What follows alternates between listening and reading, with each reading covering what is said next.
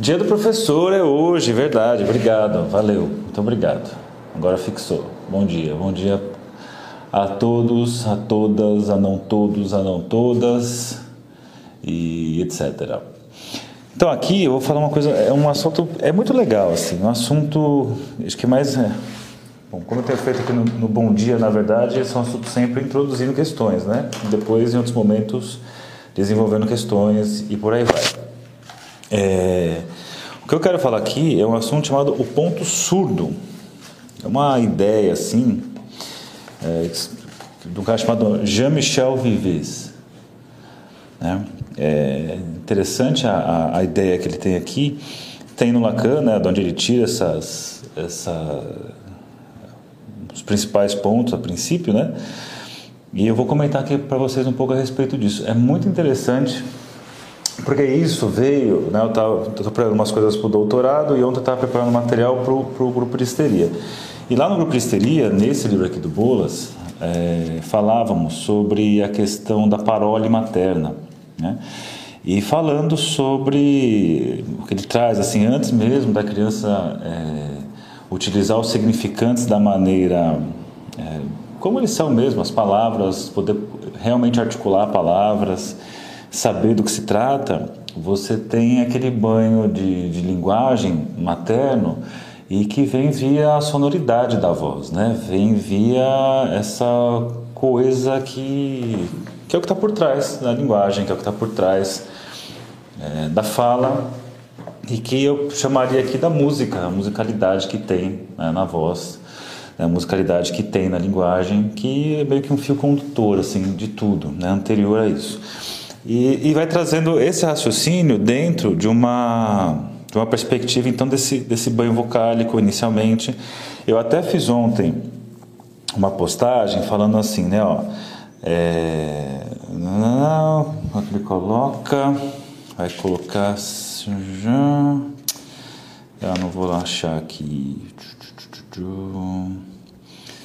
Bom, deixa eu achar, não vou achar, não vou achar, não vou achar, então não vou daqui não. É, na, ele coloca: a fala materna é o significante acústico como ação corporal. A fala dela se adere às partes móveis do corpo do bebê, guiada pelo senso afetivo de seus requisitos. Isso traz aqui aquela coisa, por exemplo, quando o Winnicott está falando do handling, né, em que a, a, você tem o, o, toque ali no corpo, através do manejo, a mãe vai dando corporeidade ao corpo do bebê e que isso é feito junto com sons, é feito junto com músicas, ela cantarola algo, ela faz lá um acalanto, ela faz barulhinhos, ela faz sons de tudo quanto é tipo, e isso vai marcando vários pontos ali do corpo. Então a gente começou com esse raciocínio né, sobre a, essa marcação do, da voz, a marcação do som, da musicalidade no corpo, como uma experiência muito primitiva, né, começando por aí.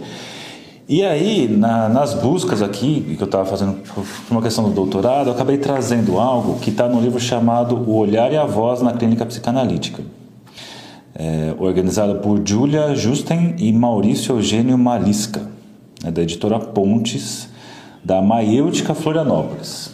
E fiquei é, bem contente aqui com esse, com esse texto, com esse livro, com os textos que aparecem. Só pegar um pouco aqui para entender do que eu estou falando, nós temos logo na introdução, e a introdução é feita pela Júlia, pelo Maurício, organizadores, nós diz o seguinte, ó, a pulsão invocante, né, aquela que invoca, que chama, né, tem a ver com a voz, pulsão escópica tem a ver ali com o olhar, né, é, e tantas outras pulsões que o Freud relata e estudamos em psicanálise, mas assim, a pulsão invocante apresenta-se de forma diferente das demais, eh, dos demais orifícios erógenos. Olha que interessante esse raciocínio. O ouvido, dirá Lacan, é o único que não se pode fechar. Né? Você pode tapar os olhos, por exemplo, você pode fechar a boca, você pode fazer esse tipo de operação em todos os, os é, orifícios, exceto o ouvido. Pode até tentar tapar, mas você não vai conseguir com a mão, você pode enfiar o dedo ali, você pode enfiar o dedo e ficar lá, lá, lá, lá, lá, tentar de alguma forma expulsar alguma coisa, mas é o único de todos os orifícios erógenos que não se fecha. e diz: essa não oclusão da zona erógena produz um elemento diferencial na pulsão invocante. Então, por conta disso, a pulsão invocante tem algo de diferente das demais pulsões, pois o pequeno sujeito por vir não ficará mouco, né, não ficará surdo diante da voz da mãe, do mesmo modo como ao fechar os olhos se subtrairia do olhar da mãe. É aquela coisa do, do método avestruz. Fechei os olhos, não enxergo mais, logo ninguém me enxerga. Então eu consigo fazer essa operação mágica de desaparecer a mãe, por exemplo, e pensar assim, mas por que desapareceria a mãe? Por uma questão de um alívio também, né? É muito bom a presença do outro, mas é necessário que tenha a falta do outro para que a presença seja prazerosa. Isso daí eu já falei tantas vezes, isso daí é, claramente se encontra em vários pontos da psicanálise, que é a importância da falta, que tem a ver com castração. É, se você pegar, por exemplo, a ideia de castração, normalmente a gente está associando ali a fase fálica, a, ameaça da perda do pênis, por exemplo. Mas se você pega, por exemplo, o texto do Lacan, Os Complexos Familiares, ele está falando de castrações ou de faltas, né, de, é, de, de, interrupções de continuidade desde ali do desmame. Então, desmame é uma experiência de descontinuidade. Uh, a, o complexo de intrusão, então, o complexo de desmame é uma experiência de, de descontinuidade, de amamentação, de presença materna.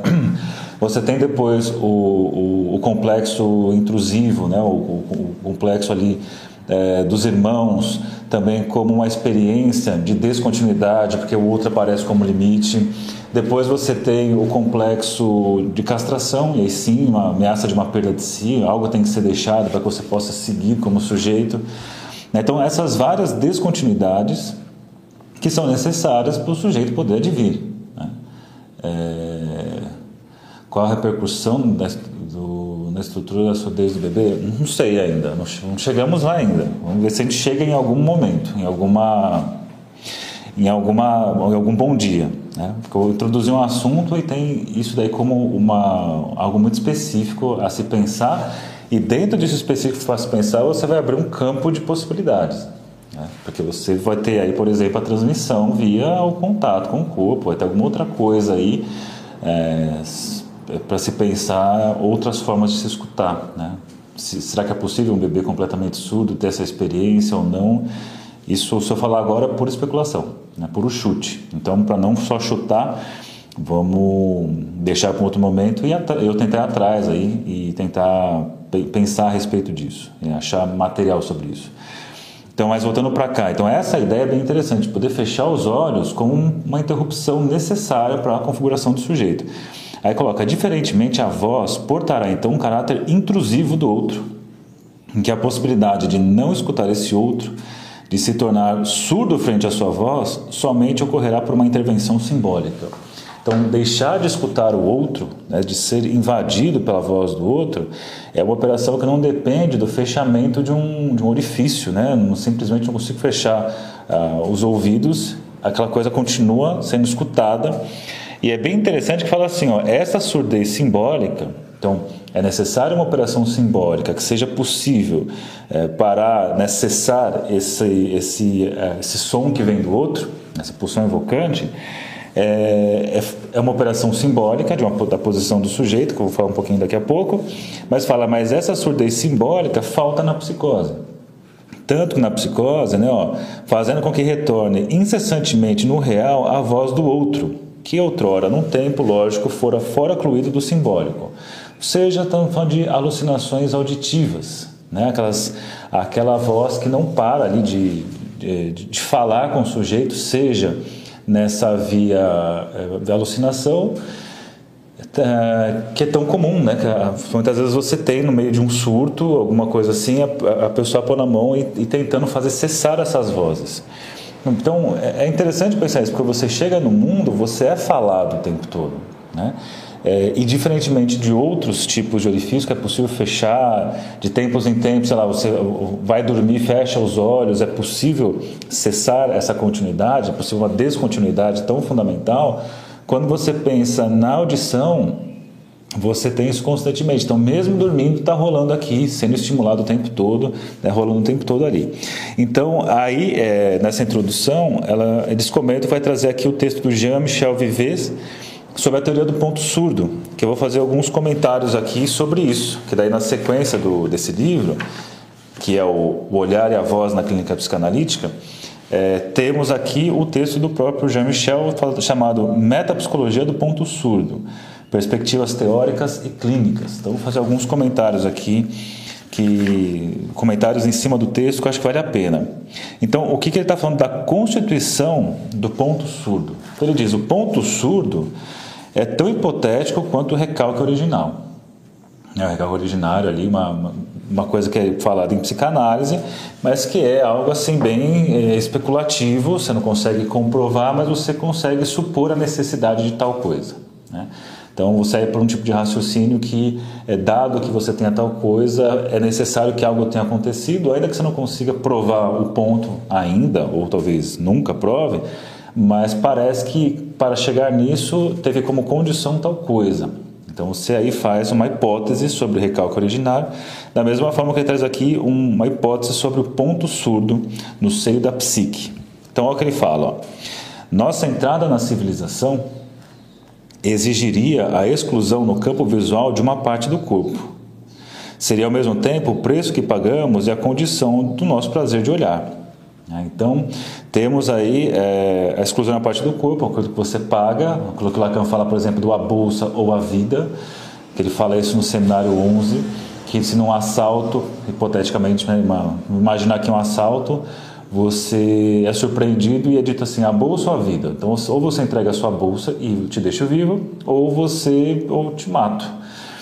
E aí ele coloca, se você topar entregar a bolsa, você tem a chance de permanecer vivo. Então você perdeu uma parte daquilo que, que era seu, que era, tinha valor para você, você perde algo valoroso para você, mas você continua vivo e pode viver, continuar no vivo, viver sua vida com os outros, etc. Agora, se você não vai querer perder nada e vai dizer, não, prefiro que você me mate, bom, o outro vai lá, te mata e pega a bolsa na sequência. Então, por não querer abrir mão de uma parte de, de si, de algo que tem valor para si, o sujeito perde tudo. Dentro desse raciocínio, então, diante do bolso a vida, é melhor perder a bolsa e você tem pelo menos que você pode continuar com a sua vida. Então, essa ideia de uma parte do corpo que se perde é o preço de, de entrar na civilização, de fazer parte da civilização, de forma bem é, rápida de se pensar, só para ajudar nosso pensamento aqui, é, você tem que perder alguma coisa para estar tá junto em sociedade. Então, assim, há falta. Então, você pode querer ter tudo porque você tem o outro na sua frente ali, você tem o outro como seu limite, então você tem que ter um certo ponto de, de freio. Né? Se não acontece isso, são as pessoas que a gente às vezes julga, sei lá, eu tenho que ser correto, eu tenho que fazer tal coisa, e aquela pessoa lá faz o que bem entende, não sei o quê, né? e acaba aí é, se ferrando de alguma forma, ou não, né? pensando é, na ideia do, do, Você pega assim, a gente olha para os políticos, por exemplo, putz, a gente tem que pagar imposto, tem que fazer isso, aquilo, aquilo outro, e os políticos podem fazer o que bem entendem, né? Mas aí a nossa, a, a, nossa experiência né, e desejo de que a falta também esteja presente para o outro começa a criar aquelas narrativas do tipo: ah, mas um dia ele vai ver só, Deus vai tirar dele, ou vai acontecer alguma coisa na vida dele. E se deu tudo certo na vida da pessoa, você vai dizer assim: não, mas numa outra vida, né, você cria até uma outra vida para dizer: uma hora essa pessoa vai perder alguma coisa. Então, aqui, o passo suplementar que Lacan nos permite fazer é que o elemento excluído não é necessariamente a realidade dos órgãos genitais, que é a ideia lá do Freud, né? não é que você vai perder o pipi, esse não é o ponto. É muito mais a perda do gozo, a perda da circulação, a perda da circulação sem fim, a perda da sua continuidade infinita é você se deparar com um limite. Então ele diz, ó, mas preferencialmente esse elemento prelevado sobre o corpo da mãe que é o olhar. Antes de olhar, o infante, né, o infans, melhor dizendo, que é o sem fala, é olhado de todos os lados.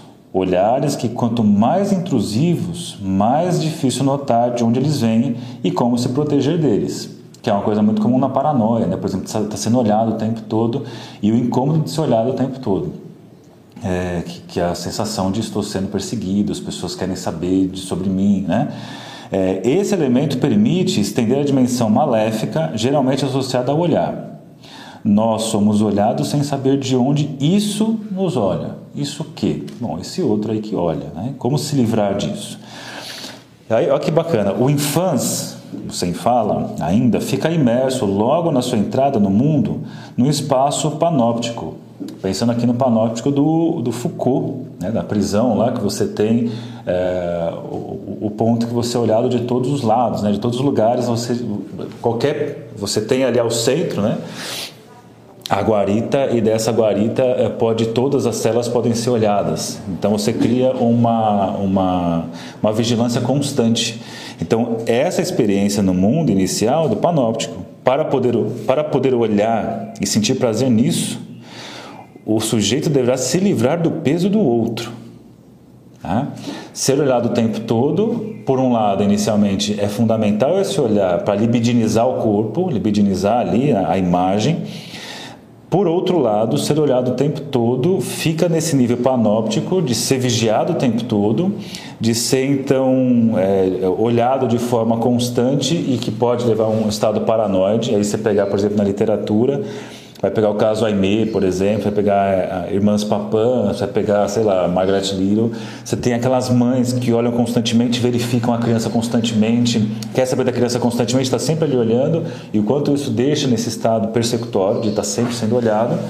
Então, é uma delícia ser olhado, mas assim, está sendo olhado o tempo todo, né, aí cria aquela sensação de invasão, mas aquela sensação de uma outra forma. Então, por isso que ele coloca: o sujeito deverá se livrar do peso do outro, não mais somente ser olhado, mas olhar, que é a dimensão ativa da pulsão escópica. Então, ser olhado constantemente, depois poder ter a pausa nisso, também poder olhar para. E aí ele fala ó, a diferença de ser olhado e se fazer olhar. Olha que interessante. Se fazer olhar passa pelo ponto da vontade do sujeito. Eu quero que me veja agora, eu não quero que me veja, eu quero que me veja, eu não quero que me veja que é a ideia de, sei lá, de, de, priva, de privacidade, vou fechar as, as portas, vou fechar a cortina. Agora imagine o tipo de exposição que está sendo visto o tempo todo. É que você não tem como. Uma casa de vidro e que só tem um único cômodo, que não tem lugar para você se esconder atrás, está sempre todo sendo olhado ou o tempo todo sendo filmado, tipo um Big Brother da vida, né? Então, é, você não está mais ali só se fazendo olhar quando você quer e de uma certa maneira como você quer se mostrar. Você está sendo olhado o tempo todo, mesmo nas situações mais é, constrangedoras e íntimas suas, que você nem, nem queria que outro visse. Então, isso tira o peso, poder olhar e também se fazer olhar.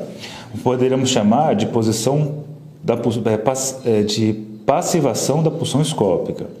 Se a dimensão visual for estruturada por uma ausência no seu campo, me parece necessário sustentar a hipótese que o campo sonoro se organiza ele próprio em volta de um ponto surdo. Então, da mesma forma que o olhar, fazer-se olhar, precisa de um ponto cego, é um ponto ali que nem, em que a câmera não pegue, né?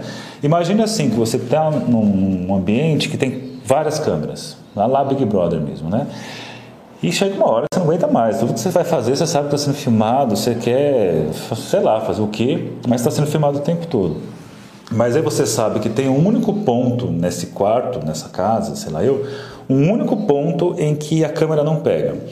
Tipo, a câmera pega até aqui, a câmera 1 e a câmera 2 pega até aqui, mas esse filete aqui a câmera não pega.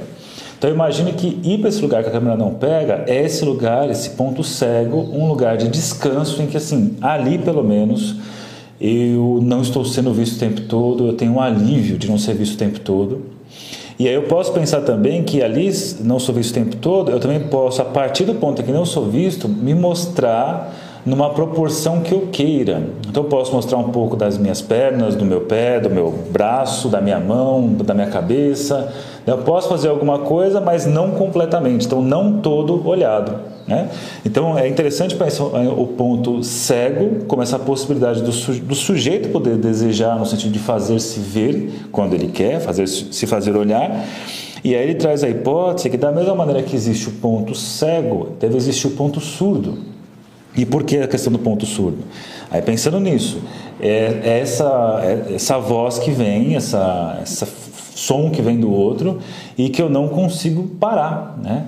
Então, enquanto eu tenho nessa operação aí é, visual, né, escópica, eu consigo fechar os olhos, né, eu consigo me fazer desaparecer, sair do campo desse olhar, na pulsão evocante, na questão da voz, o tempo todo está sendo invadido e vai dizer, é necessário então uma operação simbólica. Então vamos ver o que ele vai dizer aqui. É... Aí ele fala algumas coisas, por exemplo, né? um bebê que desvia-se do seio poderia ser assim uma maneira de mostrar sua subjetividade. E desviar seu olhar poderia ser outra maneira. Então, isso de desviar do seio tem a ver com essa descontinuidade que eu falei, a importância da descontinuidade que mostra a sua subjetividade. Não quero. Né? Da mesma forma que desviar um olhar significa não quero. Aí, desviar o ouvido não quero, mas não consigo, porque a voz não deixa de chegar. Aí ele diz assim: a partir disso, podemos adiantar que a constituição do ponto surdo não se, não se sustenta nem um pouco numa função corporal. Não é o fechamento de esfíncteres que vai possibilitar que você deixe de escutar, mas é efeito de uma operação de linguagem, a metáfora. Olha que legal isso aqui. A metáfora, que é a operação de substituição significante na origem mesma do sujeito. Esta operação, no caso que nos interessa, teria como objetivo substituir a voz do sujeito em devir àquela do outro que o chamou a advir. É, acho que então conclui aqui, deixa eu ver se tem mais algo dessa operação metafórica então, dessa essa posição é, acho que tem uma outra coisa que para comentar, como convite à leitura e a conhecer esse assunto, para quem não conhece, quem conhece, bacana. Quem conhece mais ou menos, é um livro bem bacana, bem legal. Quem não conhece, é um ponto a começar a, a estudar, que acho que vale a pena. Aí ele vem construindo a ideia do, do, de um apelo a advir e começa dizendo assim, né, a, a, que o grito inicial de um bebê não dá para dizer que, que, que é um pedido exatamente inicial. Né? Buongiorno. É, o grito puro, pura descarga motora quando o bebê nasce, é, um, é, um, é uma pura descarga motora de um estado de sofrimento, inscrito no, no circuito da, da, demanda, que se vê modificado em grito para. Que bacana aqui, né?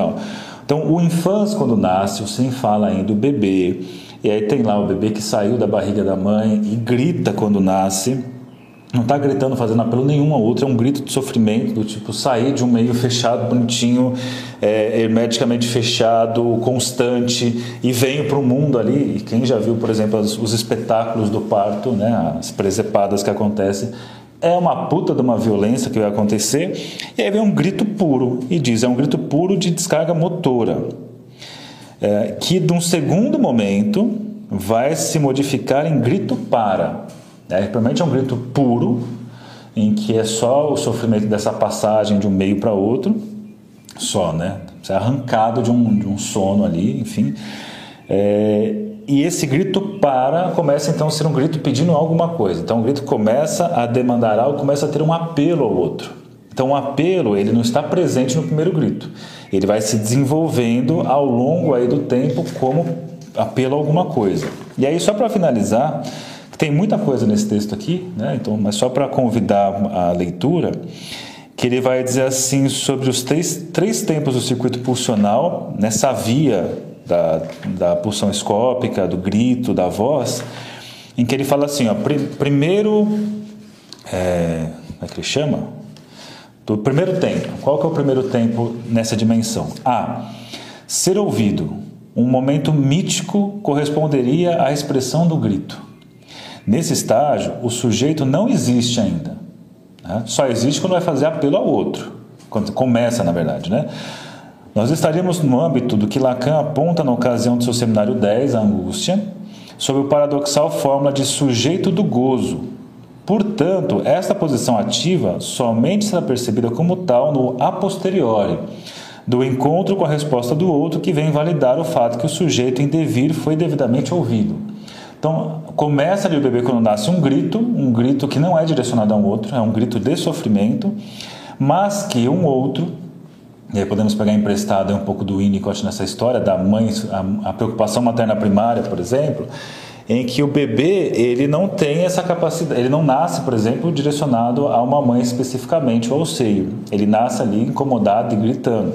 Mas o outro, no caso aqui a mãe ou preocupação materna primária, identificada com o bebê que nasceu, né, identificado com a precariedade do bebê, ela vai lá e se coloca no meio do caminho, ela coloca o seio no meio do caminho, ela aparece para ser encontrada, ser criada, de acordo com o Winnicott. E no caso aqui do Lacan, esse grito, que era só um grito, quando tem a resposta do outro, começa a criar a situação de um grito para, né, de um pedido para algum outro, que é o primeiro tempo. Ainda não tem sujeito. No segundo tempo, ouvir. Então, o primeiro tempo foi ser ouvido. No segundo tempo, ouvir. Esse segundo tempo corresponderia ao aparecimento do outro, da pulsão que responde ao grito. Permite a oclusão da pulsão. Com efeito, a oclusão do circuito da pulsão invocante tem como especificidade, em relação às outras pulsões, né, o, o fato que necessita da intervenção ativa do outro, o que não é o caso das pulsões oral, anal e escópica. Oral, anal e escópica, eu posso ter a, a. Como é que ele coloca aqui? Eu posso ter o cessar disso pelo próprio sujeito. No caso, a oclusão do circuito da pulsão invocante não tem a ver simplesmente com a vontade do próprio sujeito. Vai depender então desse outro. Mais uma vez aí, né? Porque a voz que vem desse outro, o som que vem desse outro, é só se o outro parar que é possível cessar né, de, de escutar isso. Terceiro, se fazer ouvir. Esse terceiro tempo será aquele em que o sujeito em devir se faz voz, indo buscar o ouvido do outro para dele obter uma resposta. Ele supõe então um outro não surdo, suscetível a poder responder a seu apelo. Então veja aí três tempos que dá para explorar bastantão, que ele vai fazer aqui mais para frente, né? É... Então, o sujeito que era invocado pelo som original tomado na linguagem vai se tornar invocante. Neste retorno, ele conquistará sua própria voz. Ele vai, de acordo com a forma de Lacan, se fazer ouvir. E aí, olha que bacana aqui para concluir. Ó. Mas, para que possa se fazer ouvir, é preciso que ele cesse de ouvir a voz originária, o que não consegue realizar o psicótico que está invadido por ela. E aí, né, quase tem mais um, tem algumas coisinhas, perspectivas clínicas aqui, e tem outros artigos nesse livro falando sobre essas questões, tanto da voz quanto do olhar. Então, sugestão de leitura, sugestão de conhecer o assunto, o olhar e a voz na clínica psicanalítica, Maiêutica Florianópolis, é, organização da Júlia Justen e o Maurício Eugênio Malisca, editora Pontes, sugestão de estudos. Então é isso, bom dia psicanálise e até amanhã.